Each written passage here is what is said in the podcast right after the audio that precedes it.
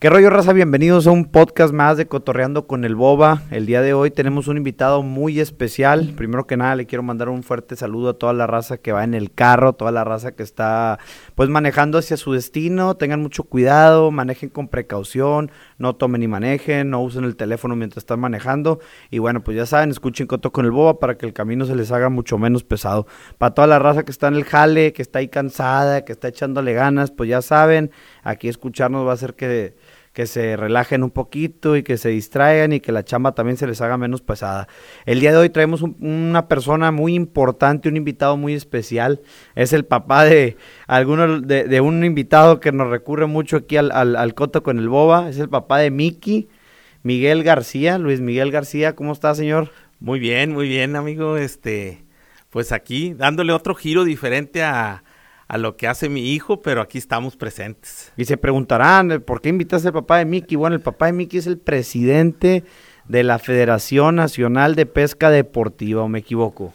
Así es, así es. Eh, estamos representando ahorita a la pesca deportiva en el país y pues con mucho orgullo lo digo de que estamos este eh, avalados por la Comisión Nacional de Cultura Física y Deporte, la famosa CONADE, eh, somos un, deporte al fin federados, porque decimos al fin porque no todos los deportes este, logran tener ese aval.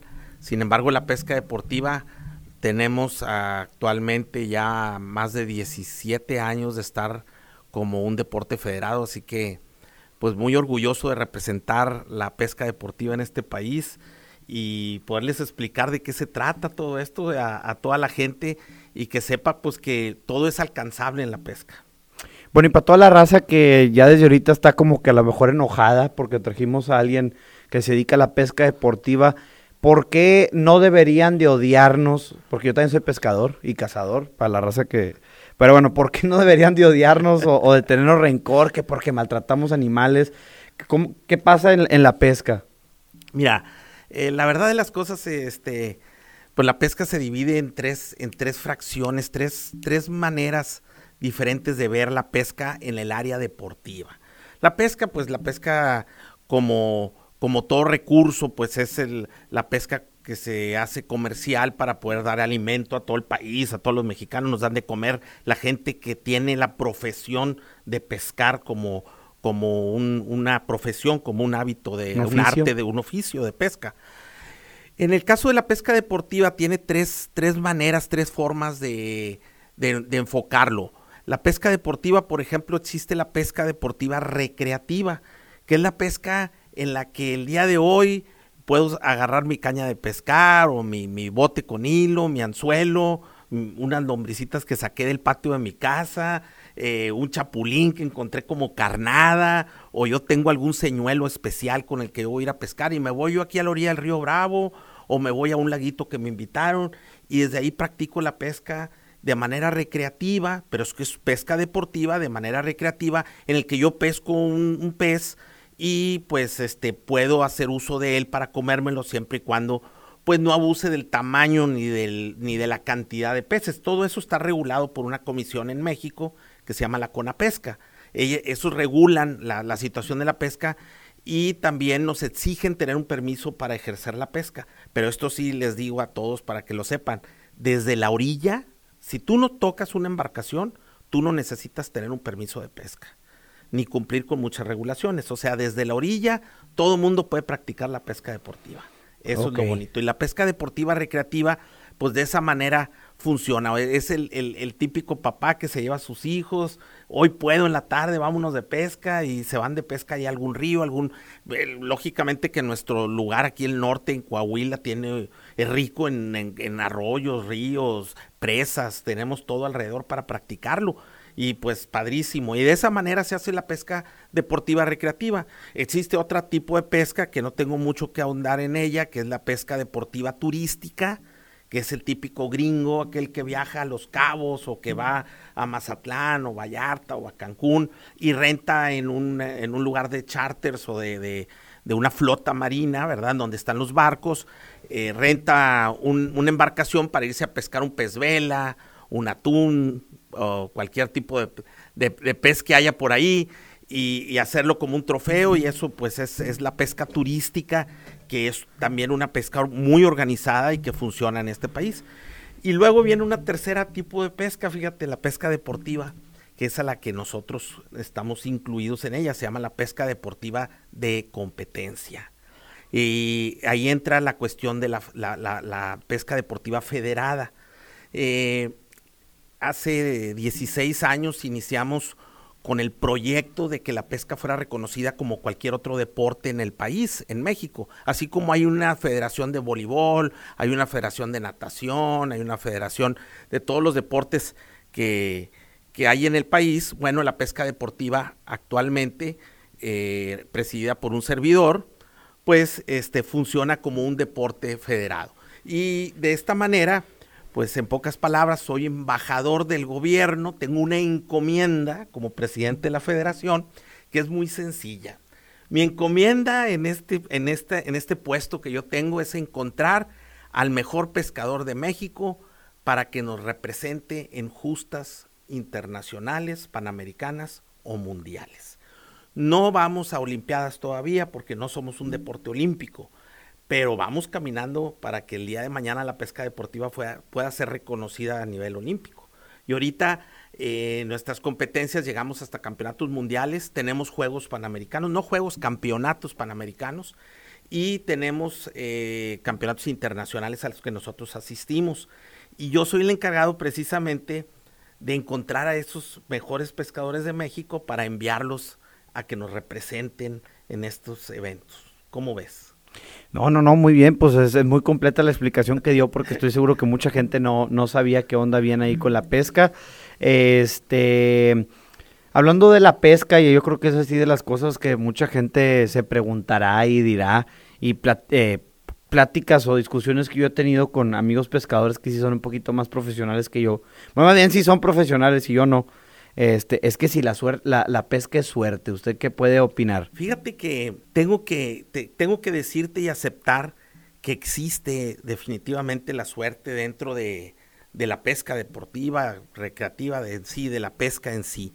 La suerte es un factor eh, que nosotros los pescadores en competencia tratamos de hacer el factor lo más pequeño posible con nuestros conocimientos. Lógicamente que si nosotros aplicamos conocimientos a la pesca, la suerte la vamos haciendo más pequeña, o sea, dejamos que la suerte no sea el factor más importante, como si fuera un porcentaje, imagínate tú, el 100%. Bueno, es el 50% es el equipo que yo tengo, el 30% sería... El lugar donde está tirando la caña. El lugar donde lo veo o, o mis conocimientos que tengo acerca de esto sé que está nublado, voy a usar esto, sé que está soleado, voy a usar el otro, si el viento está eh, pegándome de frente, bueno, ¿qué es lo que tengo que hacer? ¿Qué es lo que tengo que usar? Conocimiento de teórico de la pesca nos ayuda mucho, nos empuja a tener que el factor, el factor en sí, que es el factor de la famosa suerte, se haga lo más pequeño posible y eso, pues imagínate, es éxito total para los pescadores que dejan lo menos posible a la suerte. Yo estaba platicando esto con, con bueno, lo platiqué con su hijo, con, con Mickey, y él lo hablaba como de cómo sabes si un video se va a hacer viral o no. Sí que si podíamos saber, y yo le decía, no se puede saber, tú puedes hacer, y puse el ejemplo de la pesca porque yo me acuerdo que tenía esta conversación con, con un amigo que es pescador y él me decía, sí existe la suerte y la suerte influye, pero tú tienes, lo que me acaba de decir, todos tus conocimientos hacen que la suerte, el, el margen entre la suerte y el pescar sea mínimo. Y es lo mismo acá en las redes sociales y la viralidad. Tú trabajas y haces todo bien para que el, la suerte de que si el video va a pegar sea mínimo, ¿no? Así es. Sin embargo, digo, lo platico como es, ¿verdad? Llega el que nunca eh, ha leído un libro de pesca, el que nunca se ha, este, ¿cómo se llama?, documentado, el, que llega con las peores condiciones y todo, llega y lanza la caña y saca el pez más grande. Digo, definitivamente tenemos que aceptar que los suertudos existen y en la pesca deportiva todo mundo bienvenido. Eso es una cosa muy padre, ese es un lema que tenemos dentro de la federación, es ser incluyentes y promover la pesca deportiva todo lo que da, ¿no? Oye, por ejemplo, usted que es presidente, ya ha ido a varias competencias y así, ¿dónde le ha tocado pescar? Bueno, eh, desde varios continentes. Te puedo hablar que, he estado en Sudáfrica, en, eh, pescando lobina, eh, también en pesca de mar, en, el área de, del Atlántico, en aquella zona de allá, este, en, pues Brasil, Venezuela, eh, he estado en Panamá, en Costa Rica, Guatemala, la mayoría de los países de Europa, España, eh, me ha tocado estar en, Portugal, en Italia, eh, practicando la pesca deportiva. Pues para mí ha sido, imagínate, un libro completo de, conocimientos, el, salir al mundo a conocer eh, otros lugares, es lo que nos hace la diversidad también de ser un poquito mejores, el, el ir y ver otras técnicas, porque a final de cuentas, fíjate lo que te voy a decir, la pesca deportiva es la habilidad de poder engañar tú al pescado, al pez. A final de cuentas, el, pez se tiene que comer algo que no es su comida, aunque sea muy parecida, aunque tú le estés dando lo que él come y lo que él hace, a final de cuentas tienes un anzuelo que es el que lo está engañando. Entonces, la manera de presentar ese engaño, esa es la habilidad grande que te hace a ti ser mejor pescador. O sea, yo voy a Portugal y veo, ah, híjole, mira, ellos el gusanito, vamos a, pensarlo como decir como un, ejemplo, el gusanito lo ponen de esta forma diferente, ¿verdad? Y, y, aquí en México nosotros lo ponemos al revés, o sea, ¿por qué lo hacen ellos así? ¿O por qué hacen esto? Y entonces eso a mí me va dando, a todos los pescadores les va dando eh, la habilidad de tener otro recurso diferente cuando la pesca no quiere funcionar. O sea, dicen, está muy difícil la pesca pero ¿por qué le va bien al que a él que sí? Porque está usando un recurso diferente. Entonces, tenemos que ser habilidosos para presentarle al pez el mejor engaño del día. Eso es lo importante del éxito de, la, de los pescadores. Así llámese inclusive aquí en el río Bravo, que la gente va y pesca con sus cañas y sus líneas y todo. Hay que cuidar un poquito el que el pez pues esconderle un poquito el acero, el fierro, ¿no? El, el, anzuelo, escondérselo, no dárselo así tan descarado, porque a lo mejor el pez va a tener una reacción. Dicen, bueno, el pez es inteligente o no es inteligente para poder reaccionar. No, simplemente es un animal y como todos los animales reaccionan a un estímulo y castigo. O sea, si yo le pego en la trompa al perro, ¿verdad? Pues ya sabe que no debe meterse ahí, y le vuelvo a, pegar pues él, reacciona a un castigo. Lo mismo los peces, cada vez que él va y muerde ahí, le, le mete un anzuelo en la boca, ¿verdad? Y pareciera o no, eh, responden a, ese, a, esa, a, esa, a esa manera. Entonces hay que cambiar.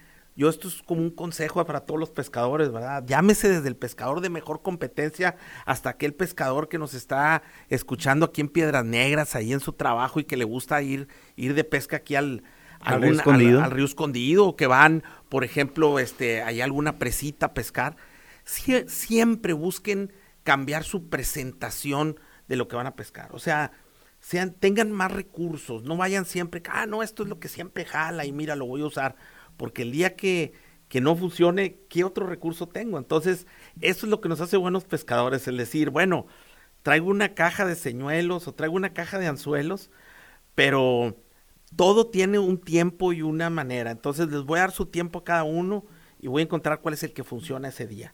Y yo creo que esa manera de tener el open mind, ¿no? Como dicen, la, mente abierta para que, que, tú digas, vamos a hacer, voy con esas ganas de que realmente sea un éxito la pesca, es lo que vale, vale, vale mucho la pena. Y tiene de fondo mucho más, ¿verdad? Pero te lo digo así, nomás simple, como se los diría cualquiera, eh, sí es muy importante el éxito en la pesca, porque el día que por primera vez yo he visto que un niño, por ejemplo, que va a pescar por primera vez, engancha un pez, esa emoción que al niño le nace, yo, yo recordaré cuando yo me enganché en la pesca, yo, yo la verdad, te lo digo, yo nací pescando, o sea, yo, yo nací y yo sabía que la pesca era el mundo y el universo que iba a, ser alrededor mío nací, gracias a Dios, en una familia en la que, pues, mi papá y mi abuelo eran pescadores y sobre todo mi papá impulsó mucho que yo fuera pescador.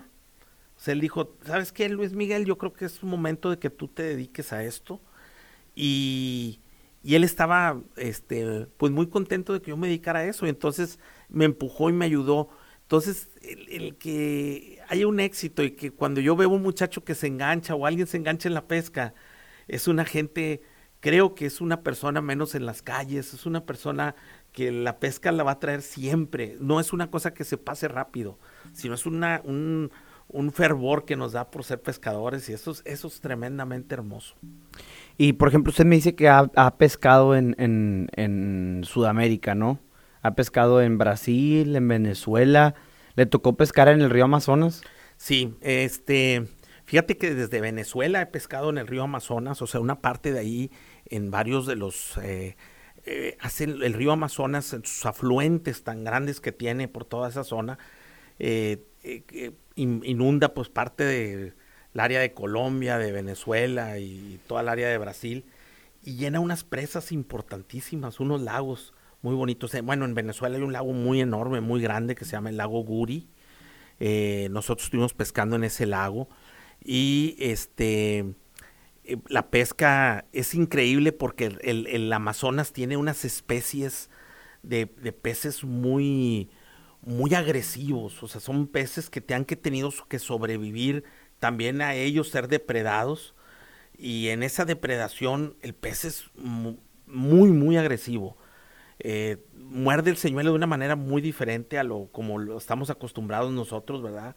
Que te da el jalón el pescado. No, aquí te da un golpazo, o sea, los peces salen a comer, salen a comer con una furia increíble, ¿verdad? Increíble. Pero es, pues es parte de de, eso, conocer ese tipo. El pez se llama pavón, le llaman pavón, en Estados Unidos se llama peacock bass, pero ese es eh, un, pez este, hermosísimo del Amazonas y, pues es muy, muy, muy emocionante eh, pescarlo de, otra, de otra forma diferente, pero muy parecido a lo que nosotros hacemos en esta zona. Por ejemplo, usted que ha pescado en varios lugares del mundo, ¿Cómo conoce las normas? ¿Cómo las estudia? ¿Cómo sabe cuáles son las leyes de pesca en cada país? Bueno, eh, fíjate que en México, en México tenemos eh, una norma que es la norma 017 que maneja la Comisión Nacional de ah, Pesca y Acuacultura. Y esa es la, norma que rige la pesca deportiva. Y aunque no me lo crean, eh, es una norma que casi, casi es muy parecida a las normas que se hacen en otros países. Tenemos en conjunto muchos peces de agua salada que compartimos en, en, trofeos. O sea, eh, casi la mayoría de los países que tienen un trofeo en el mar es el famoso marlin, marlin azul, marlin negro, marlin blanco, marlin rayado. Son cuatro especies que existen de pesca deportiva en los mares. Pero en, todos esos países, en esos eh, continentes, existe esta especie y es muy parecida y la regulamos casi de la misma manera. Queremos cuidar la pesca deportiva porque para nosotros las especies es el es, como decir en el fútbol soccer, es el balón con el que jugamos fútbol. Entonces queremos cuidar el balón, que no, no se acaben los balones, porque al momento que ya no haya balón, ya no va a haber juego. Entonces creemos que la pesca deportiva la, cuidamos y la acción que nosotros hacemos de pescar y liberar otra vez la especie, que es una, una, una cuestión muy criticada para los pescadores deportivos. Uy, esos, esos pescadores este, de competencia que agarran la pieza, el pez y lo vuelven a liberar, lo vuelven a soltar otra vez al agua. Bueno, eh, lo hacemos verdaderamente como poner un granito de arena, ¿no? En, el, en el agua. Y lo hacemos como una acción de, de, cuidado, de regresar y decir, bueno, eh, si nosotros necesitamos verdaderamente algo para alimentarnos, pues lo podemos practicar, lo podemos hacer, o sea, podemos el día que vamos de pesca llevarnos un pez para, para comérnoslo. Pero si llegamos a sacar 30 o 40 peces, pues creemos no necesitas 40. Exactamente, no creemos que sea tan necesario llevarnos tantos peces. Entonces, eh, nosotros mismos ponemos esa regulación en los países que nosotros visitamos, todos tienen una regulación muy semejante a México y nos envían siempre las reglas con anticipación, las leemos, las vemos y sabemos a qué nos tenemos que atener cuando vamos de competencia a cualquier otro lugar. ¿Cuál es el lugar más bonito para la vista humana en el que ha pescado? Híjole, es muy bonita pregunta porque déjame decirte que, que hay un lugar en Panamá.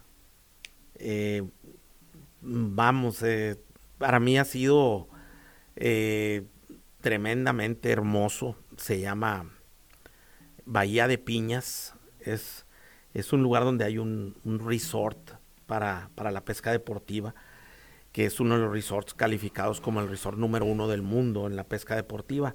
Se llega en una pequeña avioneta eh, que te llevan de Panamá City a ese lugar en el Pacífico. Y la verdad es llegar a una selva, una jungla, un lugar muy, muy hermoso y hace una conjugación el mar cuando golpea la orilla de la playa. hace una bruma como si fuera una neblina que entra dentro del mar, una neblina de humedad. En realidad hace un calor de la fregada, ¿no? Pareciera como si fuera un lugar que tendrías que ponerte una chaqueta porque está haciendo frío, pero es una bruma, una... Como una brisa. Una brisa que flota dentro de la selva y es, es hace de la, de, la vista un lugar hermosísimo.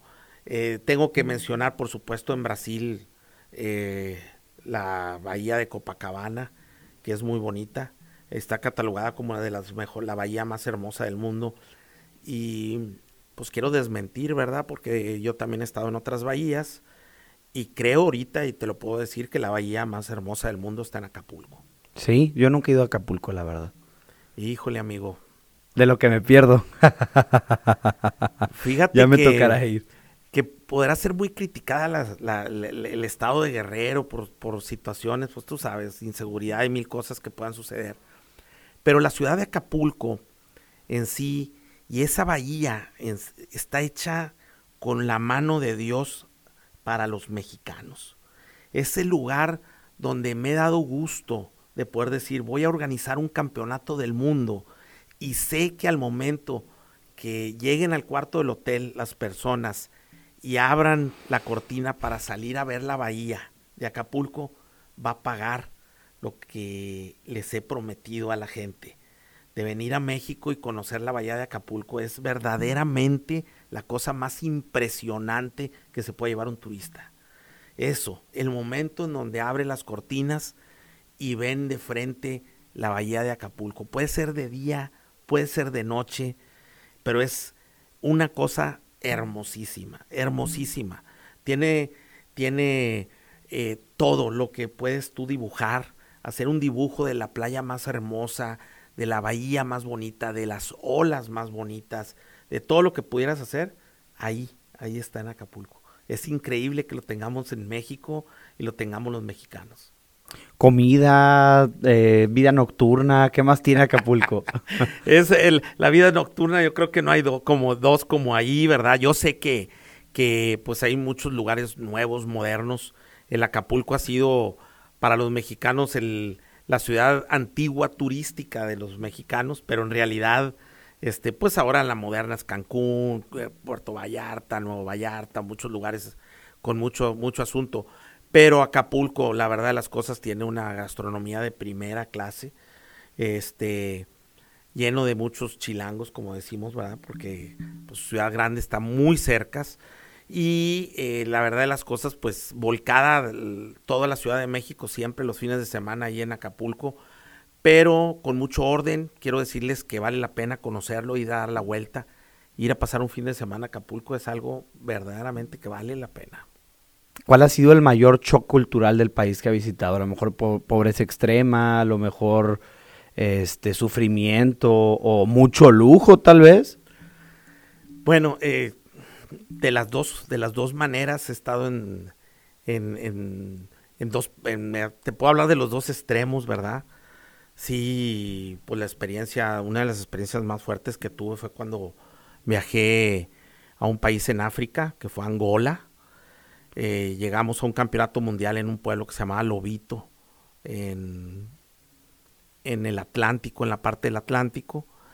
Y pues me tocó conocer un país que verdaderamente eh, existía la pobreza, pero vamos, eh, una pobreza que no puedo, no puedo describir tan fácil, ¿no? Es, es algo de hambre, de, de, una situación muy, muy difícil, que es controlada por eh, un país que lo controla el ejército rico y otra parte nada más el pueblo pobre. O sea, no hay eh, la clase media, no existe eh, el civil normal.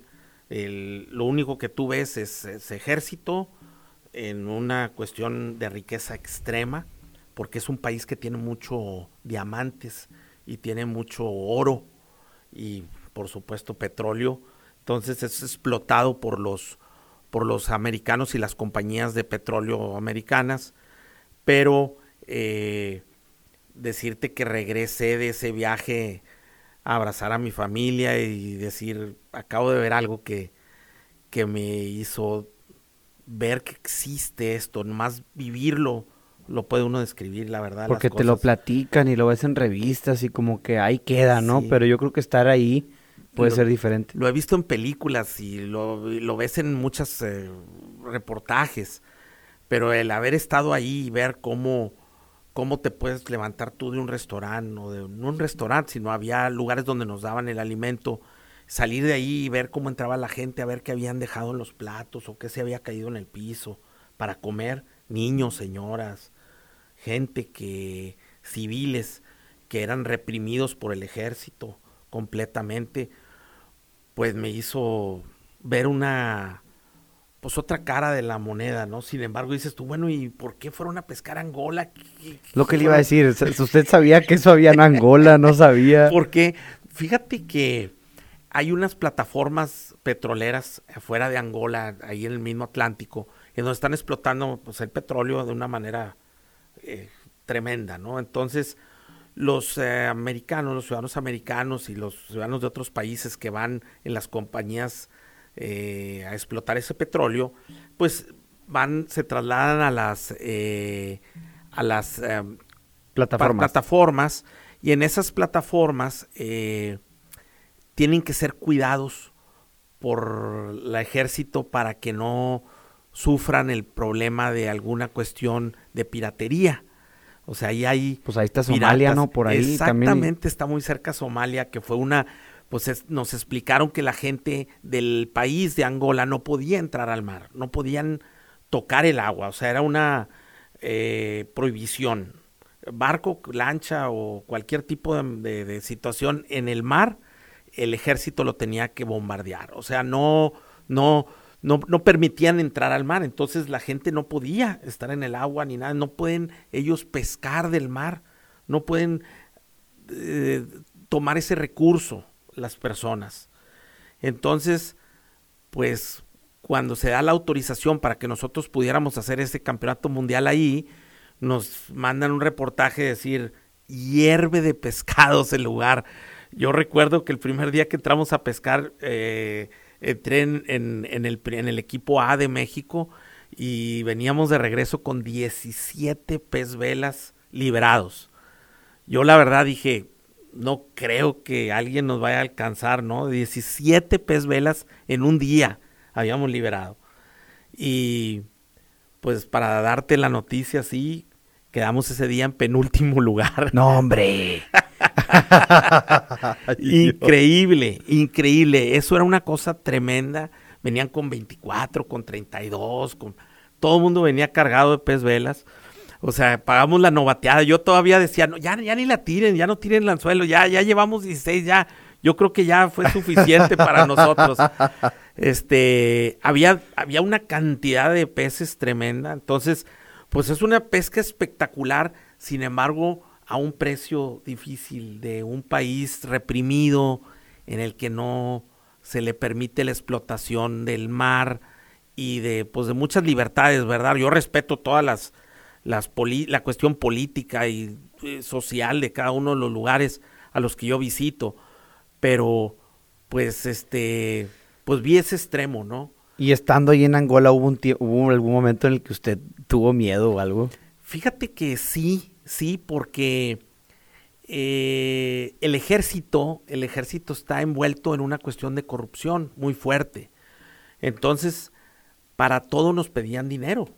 En Angola, en Angola. Los, mismos soldados que nos cuidaban, que nos iban cuidando, constantemente nos estaban pidiendo cuanzas era el, se llama Kwanza, la moneda, y nos, nos decían ellos, Kwanzas, Kwanzas, no les contestábamos, no les dábamos dinero, pero era un, era una, acecharte constantemente, ¿verdad? Que, eh, y eran las personas que nos iban cuidando, entonces sentíamos eh, mucha inseguridad, eh, sin embargo, pues la pesca cambió las circunstancias, pero vamos, es, hay que vivir de todas las experiencias, los peces hay que ir a donde están, y este, entiendo que pues como vienen ellos y visitan México y lo pueden criticar y nos pueden decir de muchas cosas, pues yo llegué y vi a México mucho mejor después de ese viaje. Imagínate, lloré con mi familia, los abracé en el aeropuerto, les dije, vengo de como de un retiro. Imagínate, como de un retiro, vengo.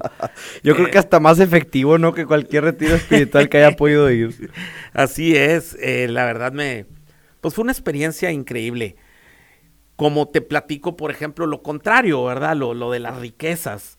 ¿Eso dónde fue? En Panamá, por ejemplo, Panamá, la ciudad de Panamá, es una ciudad de Panamá que, que, tiene una exageración de dinero. O sea, es una, un, un, lugar, un país tan pequeño, tiene 80, 80 kilómetros de ancho, del Atlántico al Pacífico son 80 kilómetros. ¿No te cuenta que de aquí a Sabina no, ah, menos? menos, mucho menos. Pues vamos a, ponerle que de aquí un poquito más allá de Acuña, Coahuila, y que eso es lo ancho del país. Y lo largo, pues tiene como 500 kilómetros más o menos, o sea, de aquí a Saltillo, vamos a ponerle que es el estado de Coahuila, sería lo que es el país de Panamá. Y ellos en ese lugar tienen una maravilla, que es una de las maravillas del mundo, que se llama el Canal de Panamá el canal de Panamá, que es una cosa increíble y que hace que los barcos no tengan que ir a dar la vuelta hasta allá, hasta Chile, ¿verdad? Hasta los polos, ¿verdad? que sería millon, millonadas de dólares lo que les costaría en combustible y en, en la odisea de dar la vuelta al, a la punta del continente americano. Entonces, pues ellos los permiten pasar por el canal de Panamá y eh, pues tienen un ahorro tremendo. Les cobran a cada barco por cruzar un, promedio aproximado de 100 mil dólares por cruce. Hijo de su pinche. Y, imagínate nada más que hacen 80 cruces diarios. Entonces Panamá eh, agarra todos los días 8 millones de dólares que día con día le ingresan al heraldo de ese país tan pequeño que pues se volvió un país eh, una ciudad, la ciudad de Panamá es como una ciudad como Las Vegas, o sea, está toda llena de casinos, toda completamente llena de casinos.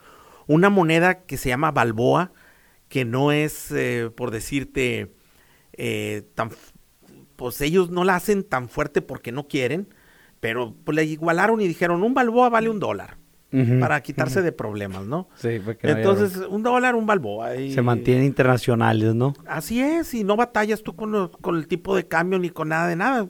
Un, pagas con dólares, estás pagando con balboas y pues tienen casinos, centros comerciales, por ejemplo, pues ahí conocí uno de los mall, el mall más, pues yo, para mí más grande que he estado yo, me imagino que a lo mejor hay otro más grande en el mundo, pero que que a la mitad del mall, después de caminar arduamente a mitad del mall, todavía pregunté por la tienda a la que yo iba, ¿verdad? Entonces, y todavía le faltaba un kilómetro. Y me dijeron, le recomiendo que tome un taxi. ¡A la torre! Que salgas a tomar Ok, eso sí está extremo. Extremo. Eh, Albrook se llama, el, el, el, centro comercial Albrook de Te Panamá. que tome un taxi. Increíble, pero así de conocer eh, esos extremos, ¿verdad? De riqueza exagerada en un país tan pequeño, porque dice, bueno, en América, pues eh, sabemos que, que pues hay muchos países, el país fuerte es Estados Unidos y, pues que es vecino de nosotros, nosotros estamos acostumbrados, como dicen, estamos este, picados por los gringos, ¿no? Todo, todo de ahí vamos y que sentimos que es lo mejor que hay en el mundo. Sin embargo, ya después de uno de salir tanto y darse cuenta que hay países tan fuertes, tan grandes, tan con una riqueza tan increíble, unos rascacielos enormes. Eh, por, ahí sí las fiestas, la fiesta es algo increíble arriba de los penthouse, en la parte de arriba se hacen unas pachangas de aquellas, ¿verdad? en Panamá.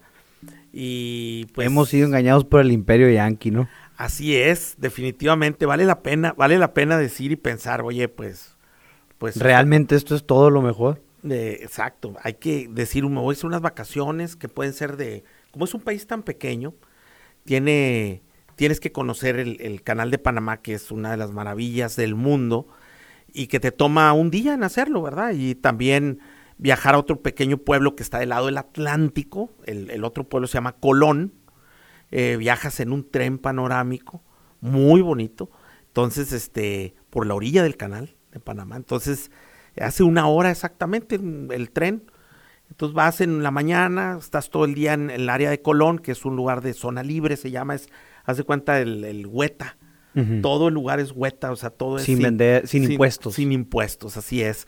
Te venden los perfumes muy baratos, te venden ropa muy barata, todo, todo, todo es para ir de compras a un lugar padrísimo. Regresas ese mismo día a Panamá, este, y en dos días realmente conociste lo importante.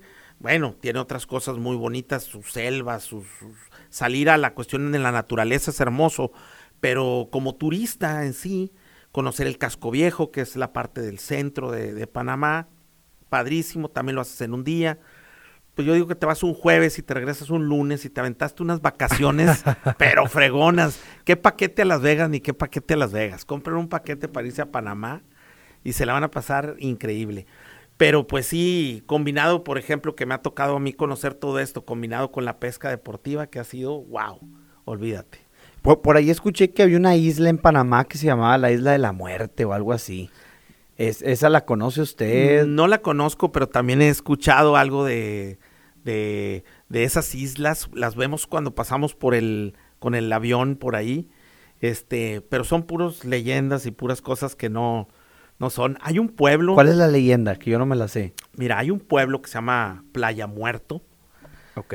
Es un, un pequeño pueblo ahí. Los panameños se van a enojar conmigo, pero hay un, hay un pueblo donde todavía hay tribus eh, que, que no tienen la civilización todavía con nosotros. O sea, puedes pensar que, que están aislados completamente, que son pequeñas poblaciones. Que no les llegó el COVID.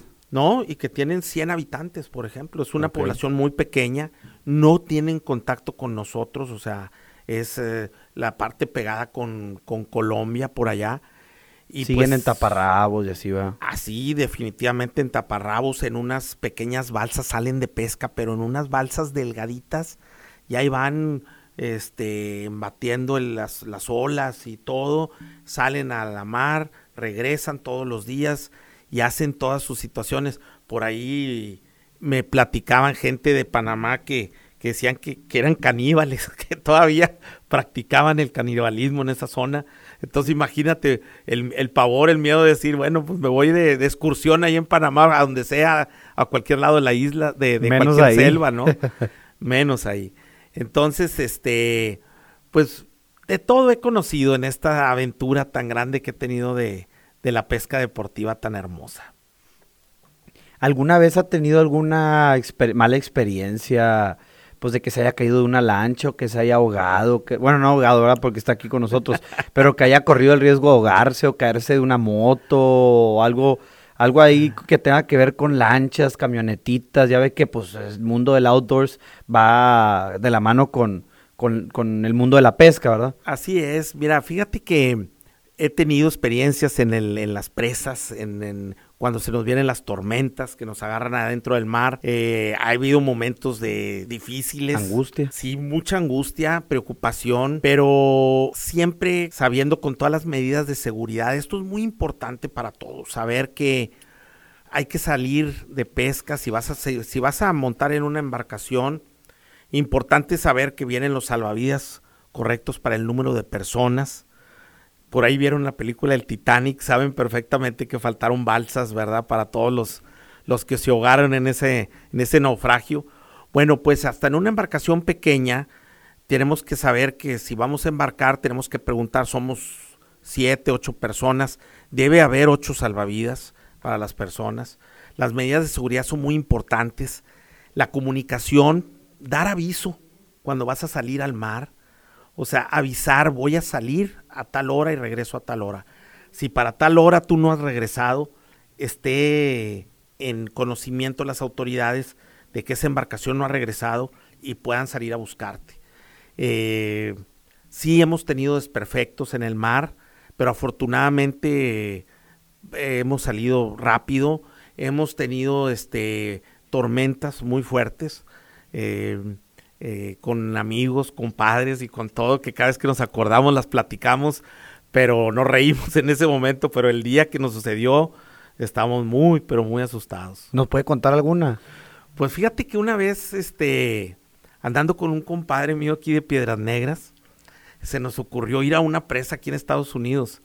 Este, mi compadre se llama Eliseo Riojas. Ok, ok. Un saludo para Eliseo, sí lo conozco. Sí, ah, bueno, pero Eliseo papá. También lo conozco. También, bueno, pues Eliseo papá, porque el, el hijo es mi ahijado, por eso es mi compadre Eliseo.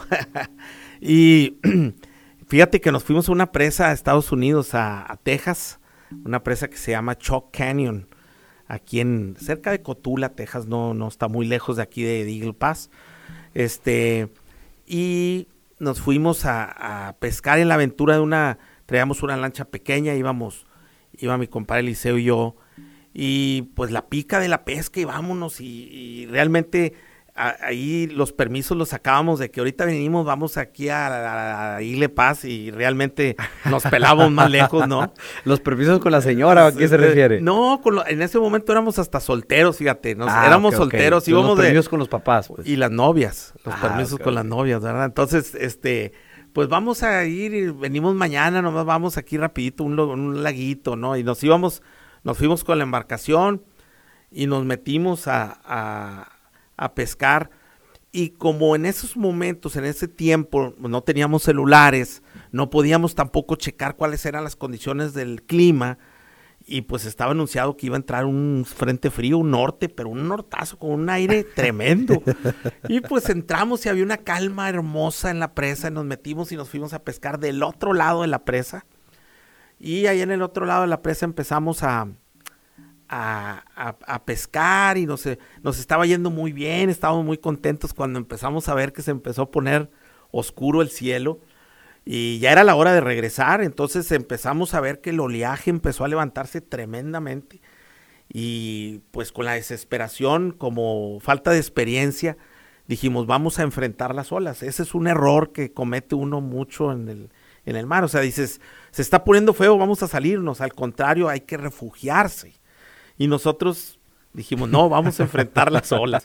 Oye, Bien valientes, ¿no? Ahí vamos. No, no, verás que las primeras tres, cuatro olas tragamos más agua que cualquier otro día del mundo. O sea, fue una Lo bueno es que era agua dulce, ¿no? Era agua dulce, pero yo creo que el primer zambullida que dio la lancha así de la trompa, vi pescados. Así yo le decía a mi compadre, yo creo que vi pescados.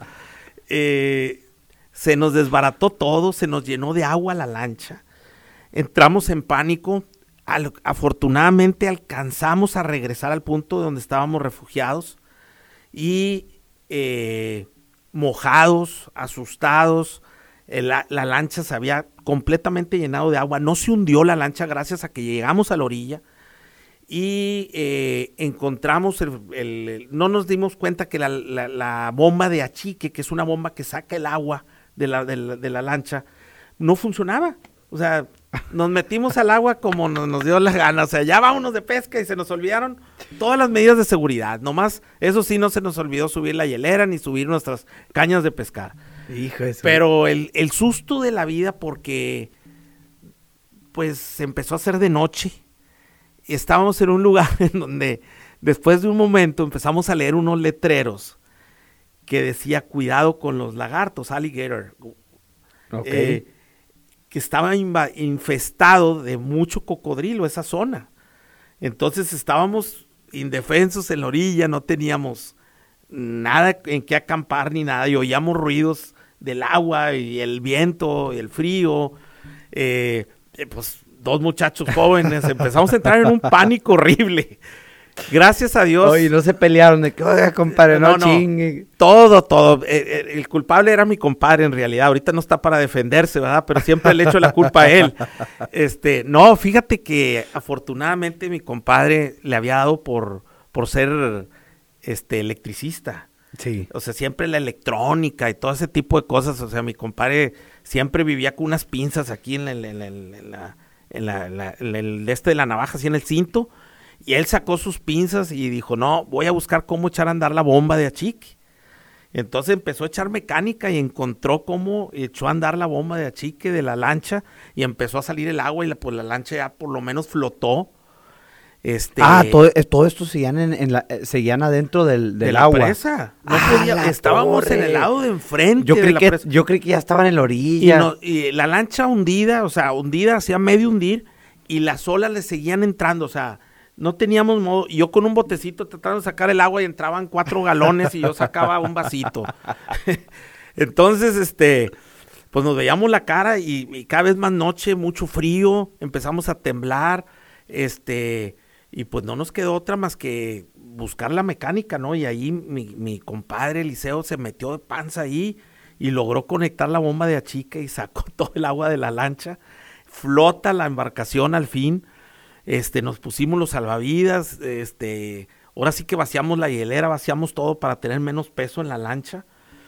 El oleaje ya había, se había quitado porque como inexpertos, cuando entra un norte, entra con una fuerza y unas ráfagas de aire tan fuertes que fue lo que nos, nos detuvo, lo que nos pegó.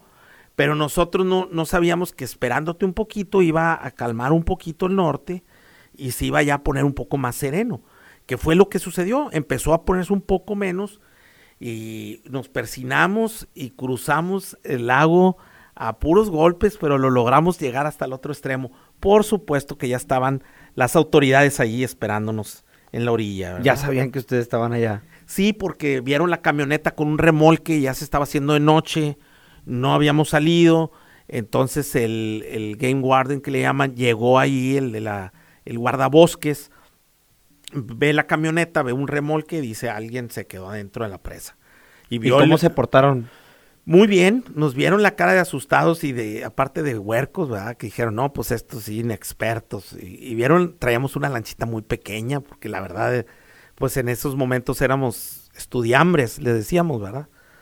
Estudiantes, pero pues todavía no, no trabajábamos, no nos movíamos y pues andábamos en una embarcación chiquita que era de mi compadre, que pues fue lo que le reclamé, oye compadre, ¿por qué no compraste una más grande? Aquí nos tienes sufriendo y pasando. sufriendo, ¿verdad? Pero bueno, total, logramos salir, gracias a Dios, y este, eh, pues ya ahora sí nos fuimos a un hotel a prender la calefacción, a secar toda la ropa ahí como pudimos. Y al siguiente día nos regresamos a la fregada porque con el susto que llevamos. Ya ni querían pescar. Fíjate que ese es, esa es una de las cuestiones que nos sucede a todos los principiantes en la pesca, que si no nos preparamos eh, con las cuestiones de seguridad, no nos, no nos este, preparamos para que el día sea exitoso, se nos olvida llevar el lonche, llevamos la hielera a lo mejor llena de cerveza, pero se nos olvidó llevar el lonche y a lo mejor el, el invitado, el muchacho que va por primera vez, pasa una mala experiencia en la pesca, eso lo desanima, ¿no? O sea, dices tú, no, ya no me voy a dedicar a esto de la pesca, esto yo no sé cómo le, le hayan el gusto o, esto. Entonces es importante prepararnos siempre, o sea, ver cómo prepararnos al máximo, tomar todas las medidas de seguridad, lógicamente que que el que trae una caña en la mano es responsable de, lo que hace, ¿verdad? Porque siempre te decimos, los que traemos en la caña en la mano, después de engancharle la oreja al compañero, decimos, te me atravesaste, ¿por qué te atraviesas, verdad? En lugar de decirle, oye, no me fijé yo antes de lanzar, ¿verdad? O sea, el que trae la, la caña en la mano es el responsable, él tiene que voltear a ver que no se pase nadie atrás de ti para poder lanzar, ¿no?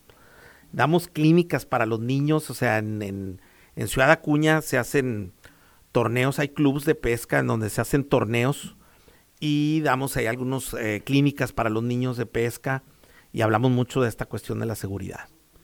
Bueno, hablando de seguridad, vivimos en un país que lamentablemente, pues no, a lo mejor no tiene los mejores índices de, seguridad en el mundo, ¿no? Y sé por ahí que hay algunas presas, pues las que están pegadas al río Bravo, que a veces se llenan de, o no se llenan, pero a veces situaciones de, de criminalidad pasan por ahí, ¿no? ¿Le ha tocado a usted eh, vivir algo, de este tipo? Eh, sí, fíjate que sí, sí, sí, eh, complicado. El estado de Tamaulipas sufrió, pues sigue sufriendo el embate de la inseguridad. en, lugares complicados. Y hemos hecho eventos, por ejemplo, por decirte algo, en, la presa Marte, Marte R. Gómez, que es la, la presa que está en, en, el pueblo de Comales, Tamaulipas, o te puedo hablar de Ciudad Mier, Miguel Alemán, que son pueblos que están pegados ahí en unas presitas que nosotros vamos a pescar, como la presa Las Blancas. Y pues, eh, mm, la verdad, los pescadores llevamos, cuando vamos a, de pesca, llevamos por lo general nuestra embarcación enganchada en la camioneta. Y eso nos, nos ayuda mucho a llevar una bandera como... Soy pescador, no soy... Exactamente. Eh, una de las primeras cosas por las que te tienen los que tengan duda de, a qué te dedicas o qué haces y te van a detener para preguntarte, pues precisamente la embarcación va diciendo que... Ya, ya va diciendo quién soy, a qué me dedico. Y que soy turista y que vengo de pesca, no, no voy a traer una embarcación porque me dedique a otra cosa, ¿no? Entonces, eh, la embarcación nos ayuda mucho, mucho, mucho a, que no, les dé el interés por detenernos. Pues sin embargo, hay veces que la embarcación la rentamos en los lugares donde nosotros vamos y pues vamos en, camionetas. Eh, y pues eh, si hemos sido detenidos, o sea, nos detienen para preguntarnos o consultarnos a qué nos dedicamos, a dónde vamos, quiénes somos. No sabemos si son eh, retenes de... Oficiales o no oficiales. Oficiales o el falso retén, ¿verdad? Pero nosotros como quiera pues nos contestamos las preguntas que les hagan. Así es, bien portados y o súper obedientes. No te imaginas el obediente que hemos sido en todas esas situaciones. Sin embargo, fíjate, el gobierno, cuando tengo que hacer yo, hacer un evento en sí, el, el, mismo gobierno, si es un evento de calidad mundial o un evento de calidad panamericano, eh, yo toco base en, en México a las secretarías de turismo, a la secretaría de Educación Pública, que es la que maneja la Comisión de Cultura Física, o sea, la CONADE, eh, del deporte, eh, tocar base de, que hay un evento importante en el país y que si ellos tienen alguna preferencia por algún lugar en donde ellos quieran que yo haga el evento. Y por lo general lo que ellos quieren es pues darle un alce al, a la imagen de algunos lugares especiales, ¿verdad? De, lo que ellos quieran. Lo que ellos quieran, así es. Entonces, pues me han mandado a hacer eventos en Ciudad Victoria, Tamaulipas, cuando ahorita, pues te puedo decir que está muy bien. Ciudad Victoria, Tamaulipas está en funciones. La presa Vicente Guerrero, que es una presa hermosa en Ciudad Victoria de la pesca, está en funcionamiento perfectamente. Pero a mí me mandaron a hacer un mundial en el 2011, cuando estaba el, el, el asunto muy, pero muy difícil. Estábamos le dieron una tarea muy, muy, muy grande, ¿no? A 80 kilómetros de San Fernando estábamos nosotros haciendo el, evento, donde íbamos a recibir a gente en, el aeropuerto de Ciudad Victoria y en el aeropuerto de Monterrey que teníamos que mover en camiones a un lugar desolado, eh, que sabíamos que pues que estaba muy difícil la situación. Sin embargo, pues es incómodo estar con escoltas, con gente de la Marina que pues nos acompañó y pues afortunadamente no pasó nada, pero pues sí te das cuenta de que te visita de repente alguna autoridad y te llega en una camioneta que está toda balaseada, ¿verdad? Que trae todo como coladera, viene con agujeros en las puertas y balazos en, en, las ventanas y, y quién viene, ¿verdad? Y se baja y pues es una persona de la policía, ¿verdad? Que, pues que trae como si nada la camioneta toda balaseada, ¿verdad? Entonces... La realidad que vive. Y pues uno no está acostumbrado a todo eso, pues empieza desde ahí, empieza un nervio tremendo, si a ellos eh, pues son blanco de todo eso. Pues uno indefenso que no está ahí de turista, pues imagínate. Ahora lo digo y lo vuelvo a repetir, hay que ir a donde están los peces, o sea, ni modo, ahí está la presa, las, las lobinas más grandes, pues hay que irlas a buscar, ¿verdad? Bueno, y hablando de, de, esto de, buscar los peces, usted que ha estado en bastantes presas alrededor del país, ¿cuál podría decir que usted que es la más bonita para el, para el ojo humano?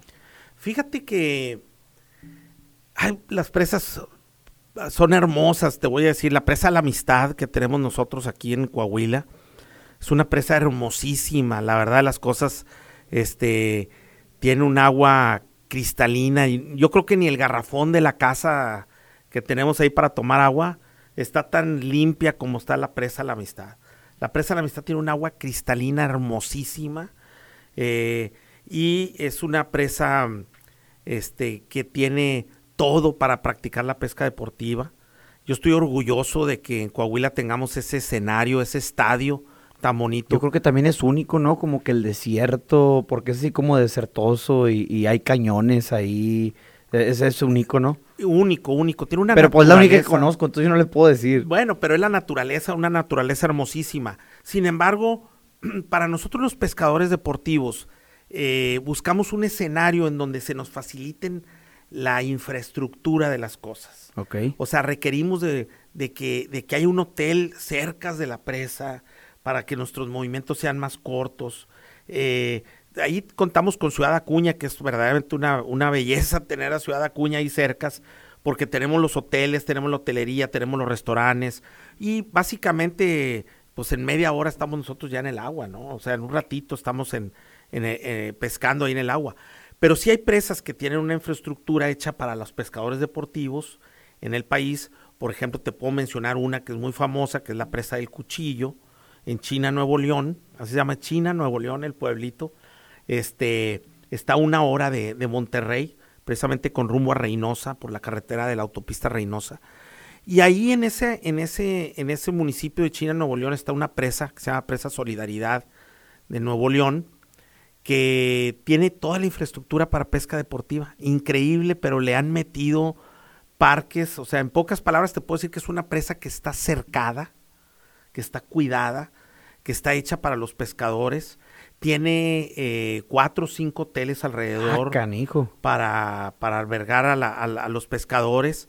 Eh, tiene pues todo, todo, todo en la mañana, desde las 5 de la mañana tú llegas a cualquiera de los expendios y te tienen ya unos taquitos listos para entrar al agua, tú puedes ahí adquirir lo que necesites, si se te olvidó llevar un salvavidas ahí te lo venden, si hay algún anzuelo que no llevaste ahí lo tienen, eh, todo, todo, todo lo que tú necesites lo tienen ahí en la orilla de la presa.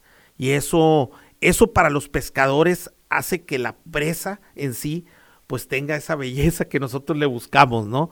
Es como un Disneylandia, de cuenta. Así es, eh, en la orilla del agua, eso es lo, bonito, o sea, esa infraestructura atrae mucho turismo para, para la pesca y eso es importante. Bueno, ¿y dónde es la presa donde están las mejores lobinas? Fíjate que esa es una, una pregunta difícil. Y ahí lo van a linchar en los comentarios, ¿no? Pero bueno, a ver. Fíjate que es increíble, pero Sinaloa, Sinaloa es un estado que, que tiene eh, cuatro o cinco embalses ahí, presas que de, de mucha calidad de lobina, una de, de lobinas muy grandes. Eh, este, sin embargo, pues compite muy fuerte con Tamaulipas. Tamaulipas también tiene dos presas, es la presa Vicente Herrero y precisamente la Marte R. Gómez, que en cantidad de lobinas trofeo, este, pues puedo decirte que, arrasa con muchos números importantes. Es eh, y seguirá siendo el, la marca dentro de nuestro país, el famoso trópico de cáncer que cruza y nos, que es la línea imaginaria que cruza nuestro país, nos da el beneficio de tener eh, un clima en todo el año ideal para que la lobina sea verdaderamente una lobina trofeo. O sea, la lobina le llamo a lo que le llamamos aquí en el norte el famoso robalo verde, le dicen aquí la gente de locales, siempre le hemos dicho así. Y, y, la lobina trofeo se da mucho en esas áreas por, por el calor que contiene todo el año. Eh, y esa es la ventaja que tenemos los americanos, se les cae la baba saber de poder venir a pescar a nuestras presas. Este, siempre han sido muy visitadas por ellos, sin embargo la, inseguridad en, en esta zona, eh, pues los, los ahuyentó y pues luego se nos vino la pandemia y pues hemos tenido algunas cosas que nos han, nos han este, pegado a México muy duro para, para la práctica de la, de la pesca deportiva turística, que, es, que atrae muchas divisas para nuestro país. Pero sí eh, comentarte, por ejemplo, los americanos, en Estados Unidos nomás empieza la primera franja de Texas para arriba, ya nomás pasamos la ciudad de San Antonio y empiezan seis meses de nieve, hielo, muy duro clima que tienen ellos. Y eso, este clima que tiene México es el que nos da la ventaja de esta pesca tan extraordinaria, la verdad. Bueno, y ahorita tiene usted en Estados Unidos a un equipo representando a México en un campeonato mundial, ¿verdad? Sí, bueno, son tres equipos. Eh, tenemos este gente de Tamaulipas representando a México. Es un campeonato mundial de lobina. Ahorita lo tenemos en el lago Murray, en, el sur de Carolina. Y pues allá están nuestros, nuestros eh, soldaditos, le digo, nuestros, nuestro, nuestra selección de México, eh, luchando los muchachos por, por enfrentarse a, a una gama, pues yo creo que son más de 20 países los que están representados ahí. Y por supuesto Estados Unidos, que es una de las potencias más fuertes en pesca de lobina. Y están ellos en su propio estadio, en casa. Sin embargo, pues tres equipos mexicanos conforman la selección, que es uno de Tamaulipas, son Gerardo y Mario, que son de ahí de, de Miguel Alemán y Ciudad Mier. Y los otros, este, son coahuilenses de, Monclova, Coahuila, los hermanos Alex y Olaf Munch, que tienen en su historial ellos ya un currículo muy importante, tienen dos medallas de oro mundialistas. Y lo digo con mucho orgullo porque me esponjo cuando lo digo, ¿verdad? Porque los, los logros o mi termómetro en lo personal como presidente de una federación es precisamente las, los logros, las medallas que nosotros podamos traer cuando sean trata de medallas mundialistas o panamericanas, me lleno de orgullo de decirlo, pero la pesca deportiva ha sido verdaderamente un deporte con mucho éxito. Y el tercer equipo que tenemos allá se conforma de unas gentes de, de aquí de Piedras Negras, Coahuila. Orgullo nigropetense. Así es. También está una persona de Zacatecas que conforma con los coahuilenses. El, el, el equipo está como reservas. Y está mi compadre, precisamente con el que estaba platicando, mi compadre Eliseo y su hijo, Eliseo Junior. Mi, Un saludo a los dos, allá hasta, ¿hasta qué era? Carolina del Sur. Hasta Carolina, allá en Lake Murray, compadre, la mejor de las suertes, buena vibra. Les, eh, les he estado diciendo que, que como federación, pues tenemos muchas expectativas eh, de que puedan hacer un gran papel y que podamos estar en el podium eh, como México. Pero como país, eh, decirles que estamos, estamos los mexicanos en todas las redes sociales mandando buenas vibras para que ustedes este, logren hacer un, buen papel allá en, Lake Murray. Eh, y en lo personal, yo, Luis Miguel, pues me siento muy orgulloso de tener un equipo tan valioso, tan fuerte, tan profesional en pesca de lobina, representando a México allí en, en ese campeonato del mundo. Bueno, y mucha gente que nos está escuchando tal vez no comprende cómo se gana un campeonato o cuánto dura. ¿Cuánto dura un campeonato? ¿Cómo se gana? Mira, eh, primero te voy a hablar del proceso. Eh, hay un proceso para llegar a... Dice, bueno, yo quiero ir algún día a algún mundial, ¿cómo le puedo hacer, Luis Miguel? A mí me gustaría ser, yo soy un pescador y quiero dar ese pasito a tener la oportunidad de participar y llegar a un campeonato del mundo pues la, CONADE nos marca el camino conforme a unos manuales de operación para todos los deportes y exactamente como son todos los demás deportes, es igual como un taekwondoín llega a un campeonato del mundo o llega a una olimpiada, igual un pescador llega a un campeonato mundial. Esto sucede que tiene que haber y empezar a participar en los selectivos de tu estado. El estado de Coahuila hace tres eventos selectivos o cuatro, en los que selecciona ahí a los mejores que vayan ganando y a esos campeones forman la, la selección de Coahuila. Esa selección de Coahuila la llevan a un campeonato nacional que se organiza en un lugar de la República Mexicana. Y ese campeonato nacional, de ahí los campeones salen para prepararse para hacer la selección de México, dejan de ser de su estado al que pertenecen para ponerse la verde y representar a México en un campeonato mundial de pesca. Esa es la manera. Ahora, la metodología para ganar, dicen uno, bueno, y gana el que pesca el más grande. No es así, no es así la, la manera. La manera es, se trata de que pesques, que sea un pescador constante, que no sea un, un pescador con suerte, vamos, vamos a llamarle de esa manera. y una de las, las formas es que en el día te permiten sacar cinco lobinas. Esas cinco lobinas tú las vas a traer vivas en, en, un recipiente dentro de tu embarcación que le llamamos vivero. Y ahí en el vivero vienen cinco lobinas de una talla mínima. Te dicen de, de, 35 centímetros, de ahí para arriba, las lobinas cuentan. Entonces tú metes tus cinco lobinas, pero siempre de esas cinco va a haber una más pequeña. Entonces, si tú logras durante el día sacar una sexta lobina de mejor talla, que la más pequeña que tienes, entonces metes la nueva más grande y liberas la más pequeña. Como póker, haz de cuenta, tal vez. Así es, como ir haciendo un mejor, una mejor mano de póker en cinco lobinas. Entonces, esas cinco lobinas se llevan a, a pesaje juntas. Las cinco las llevan y las pesan, y es un peso acumulado. Entonces te dicen, haz de cuenta, llevaste cinco lobinas, hiciste cinco kilos con tus cinco lobinas. Y así se va posicionando México. Pero a México le van a sumar lo que los otros dos equipos hagan. Cada equipo se conforma de dos pescadores. Llevamos seis personas, son tres equipos de México. Equipo A, B y C. el peso de los tres se va a sumar para conjugar que el país gane. Aquí necesitamos echarnos la mano como mexicanos. Primero, en un, en un selectivo de estado nos partimos duro. Nos dimos, pero fuerte. Y luego en un campeonato nacional enfrenté a todos que se dieran otra vez duro. Y a la hora de pasar un campeonato del mundo les digo, ahora todos, son los amigos. Ni modo, ya, que ya se bronquearon, se enojaron, ahora conténtense.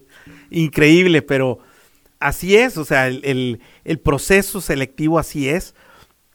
Y ese día eh, aprende México lo que siempre nos ha costado mucho trabajo, pues el trabajar en equipo, ¿verdad? El trabajar en grupo, que es algo que a lo mejor pues decir los mexicanos cojean de ese pie, ¿verdad? Pero no, yo creo que, que lo hemos demostrado que México puede, claro que puede, y a base de, de, buena motivación, de las buenas vibras de la gente, iniciábamos el programa y hacías un comentario, oye, ¿por qué somos tan odiados los pescadores? Y de repente nos echamos cosas entre redes sociales y queremos eh, descalificar al otro, queremos hacer precisamente es este tipo de situaciones de competencias. Por ahí un día me, dijo un sacerdote que era muy pescador, el padre Carlos de aquí de Piedras Negras. De Villa de Fuente, ¿no? Eh, bueno, tenía esa iglesia. Sí, en Villa de Fuente, el padre muy querido aquí en Piedras Negras y era su, su, su, su hobby principal, pues era la pesca, la pesca deportiva.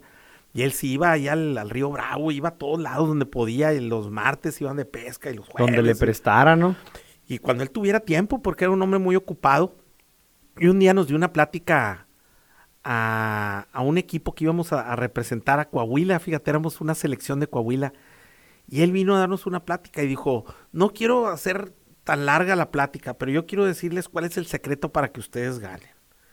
Quiero que el día de hoy dejen la envidia aquí en su casa.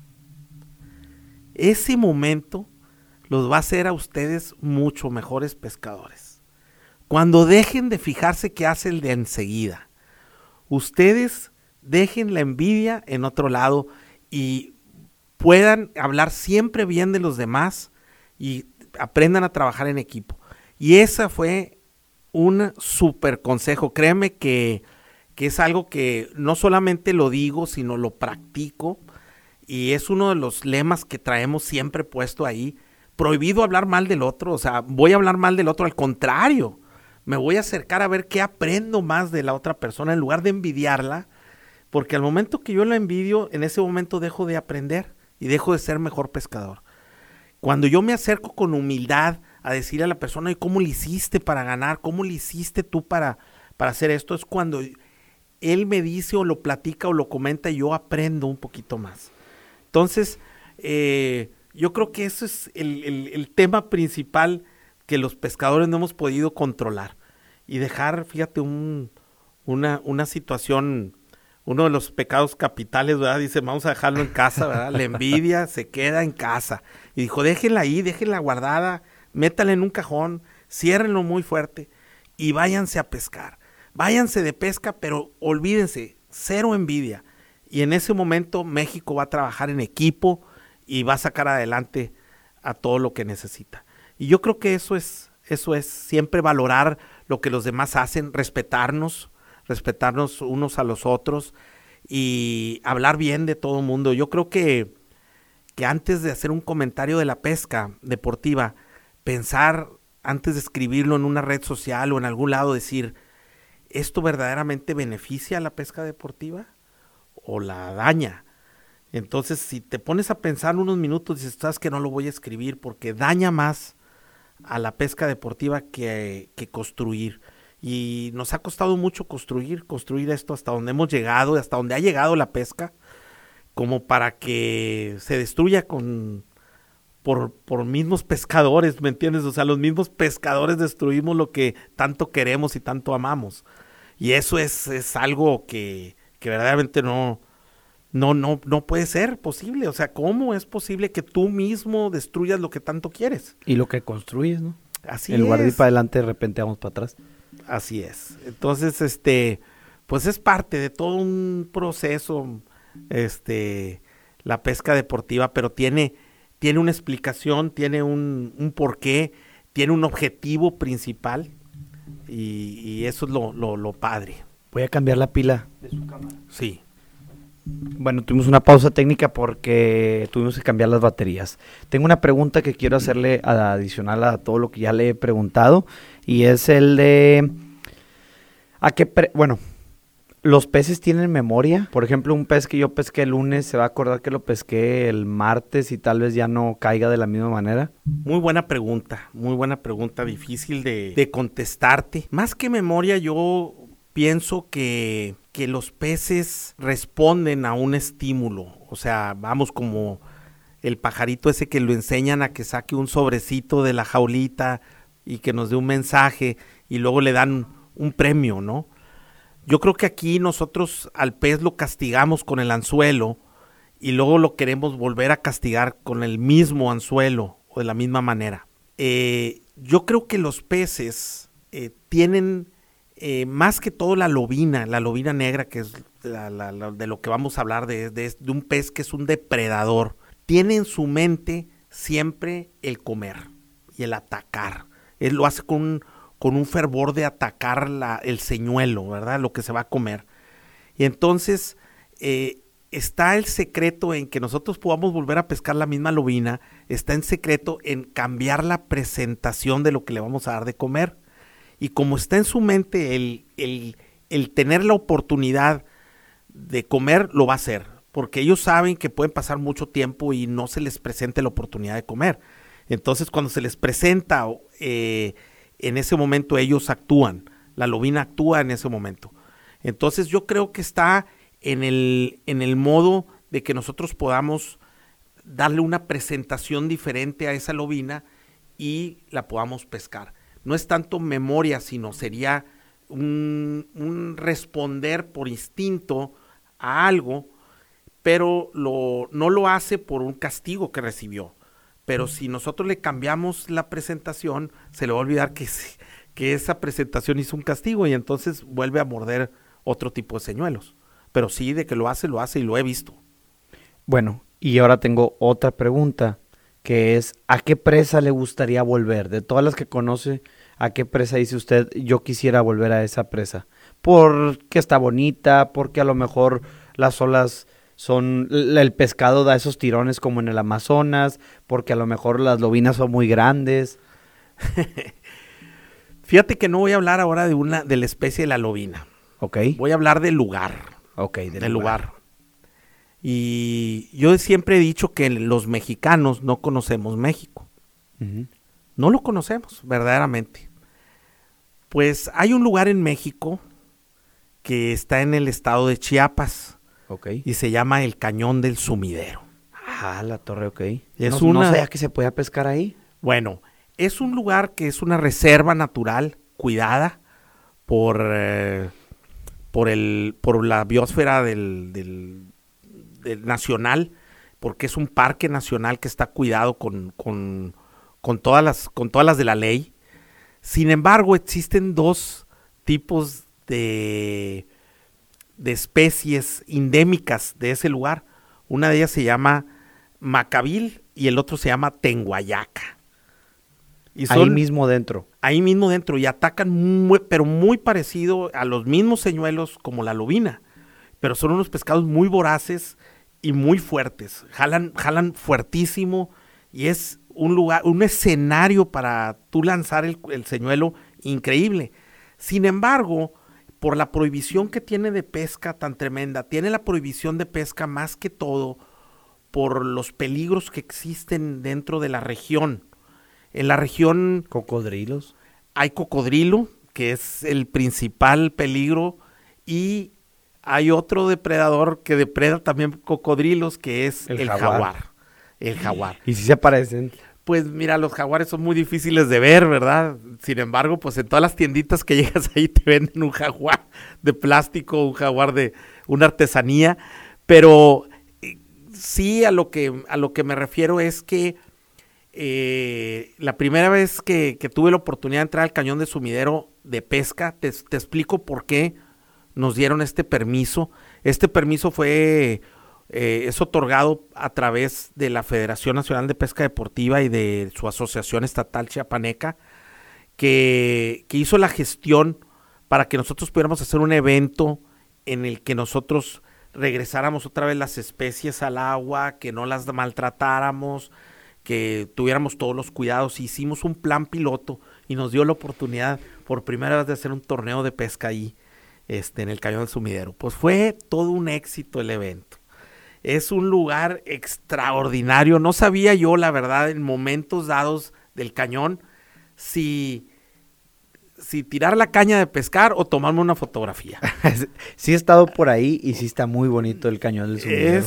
Es, es, la selva lacandona, ¿no? Pero completamente. Y termina en la presa, en una presa. La postura de allá. Y, es una, un, lugar que verdaderamente un escenario para, la para los pescadores que la verdad no deben perdérselo. No deben perdérselo. Eh, tenemos cinco años sacando este permiso eh, hacemos un torneo en el mes de febrero.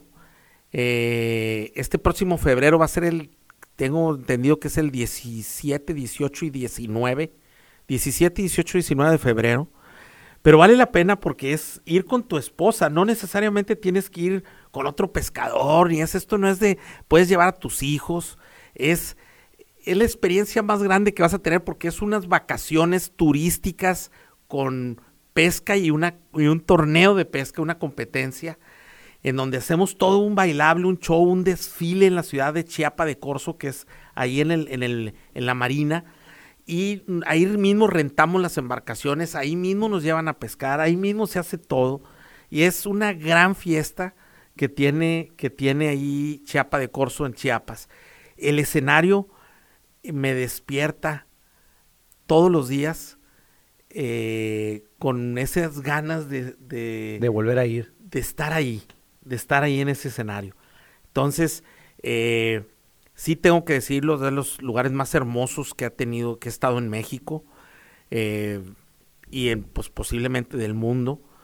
Y la oportunidad de practicar lo que más te gusta en ese lugar es, es verdaderamente algo que vale, ha valido la pena. Para todos los pescadores que quieren iniciar en esto, para los principiantes, ¿qué consejo les das o qué guía pueden seguir? Eh, ¿Hay algún manual por ahí, un libro que tal vez les recomiendes? Fíjate que eh, no hay nada escrito para que para los principiantes o para lo que necesiten comprar. Yo lo que sí les puedo decir que compren algo sencillo para la pesca, no, no, no, no lleguen a lo complicado.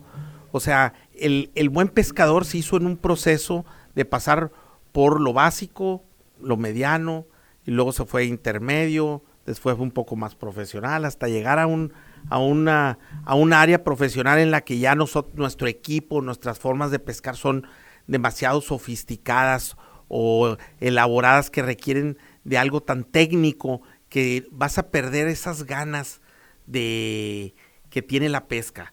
Aquí el objetivo principal es divertirte como pesca.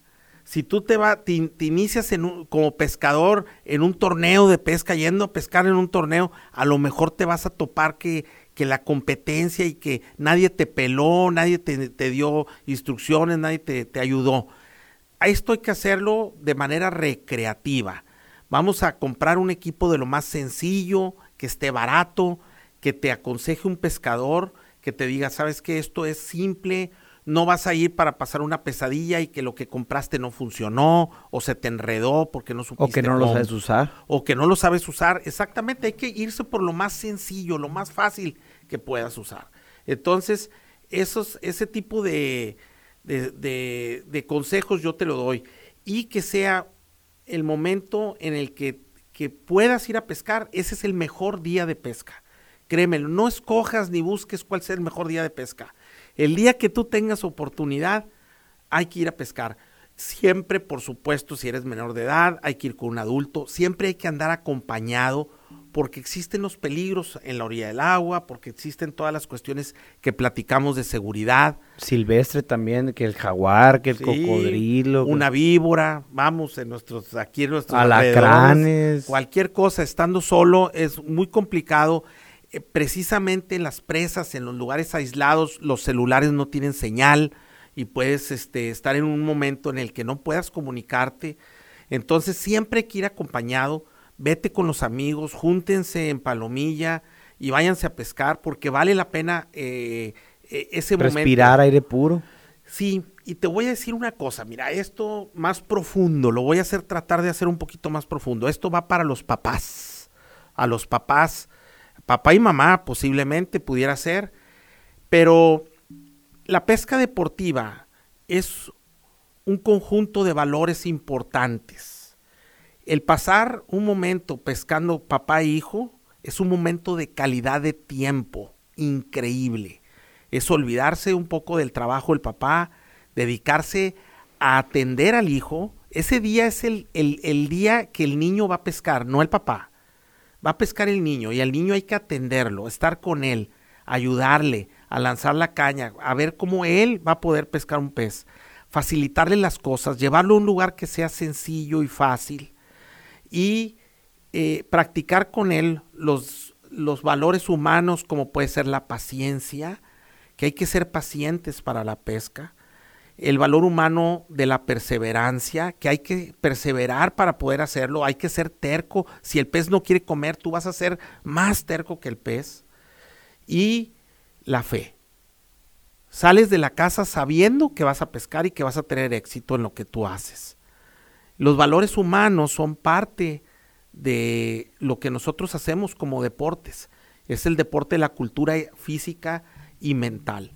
Entonces, no solamente se practica este deporte de la pesca, se tiene que estar en forma, como todo, yo estoy medio gordito, medio no, bastante gordito, pero sino que hay que tener esa, esa cuestión mental para que eh, nosotros podamos controlar lo que nosotros hacemos y poderle presentar al pez, engañarlo, capturarlo, reírnos y si se puede, liberarlo.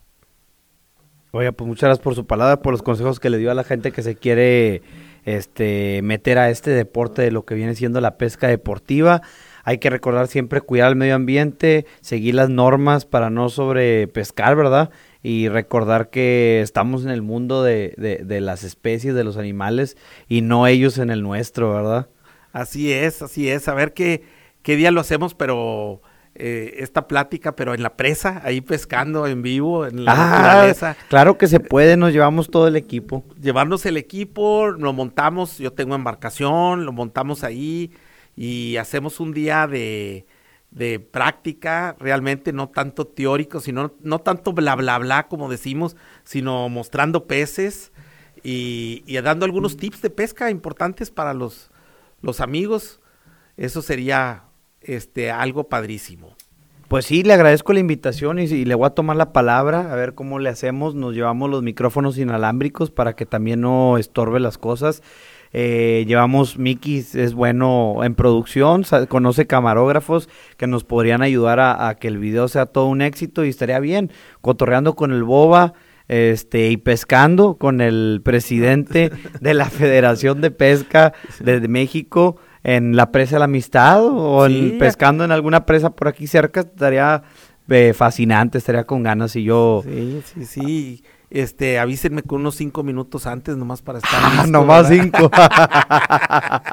no, le agradezco mucho su presencia, eh, señor Luis Miguel. La verdad es que, pues, eh, va a enriquecer a todos mis, mis seguidores, a toda la gente que nos escuche. Yo creo que se va a llevar eh, conocimiento el día de hoy, va a entender cosas que a lo mejor antes no entendía.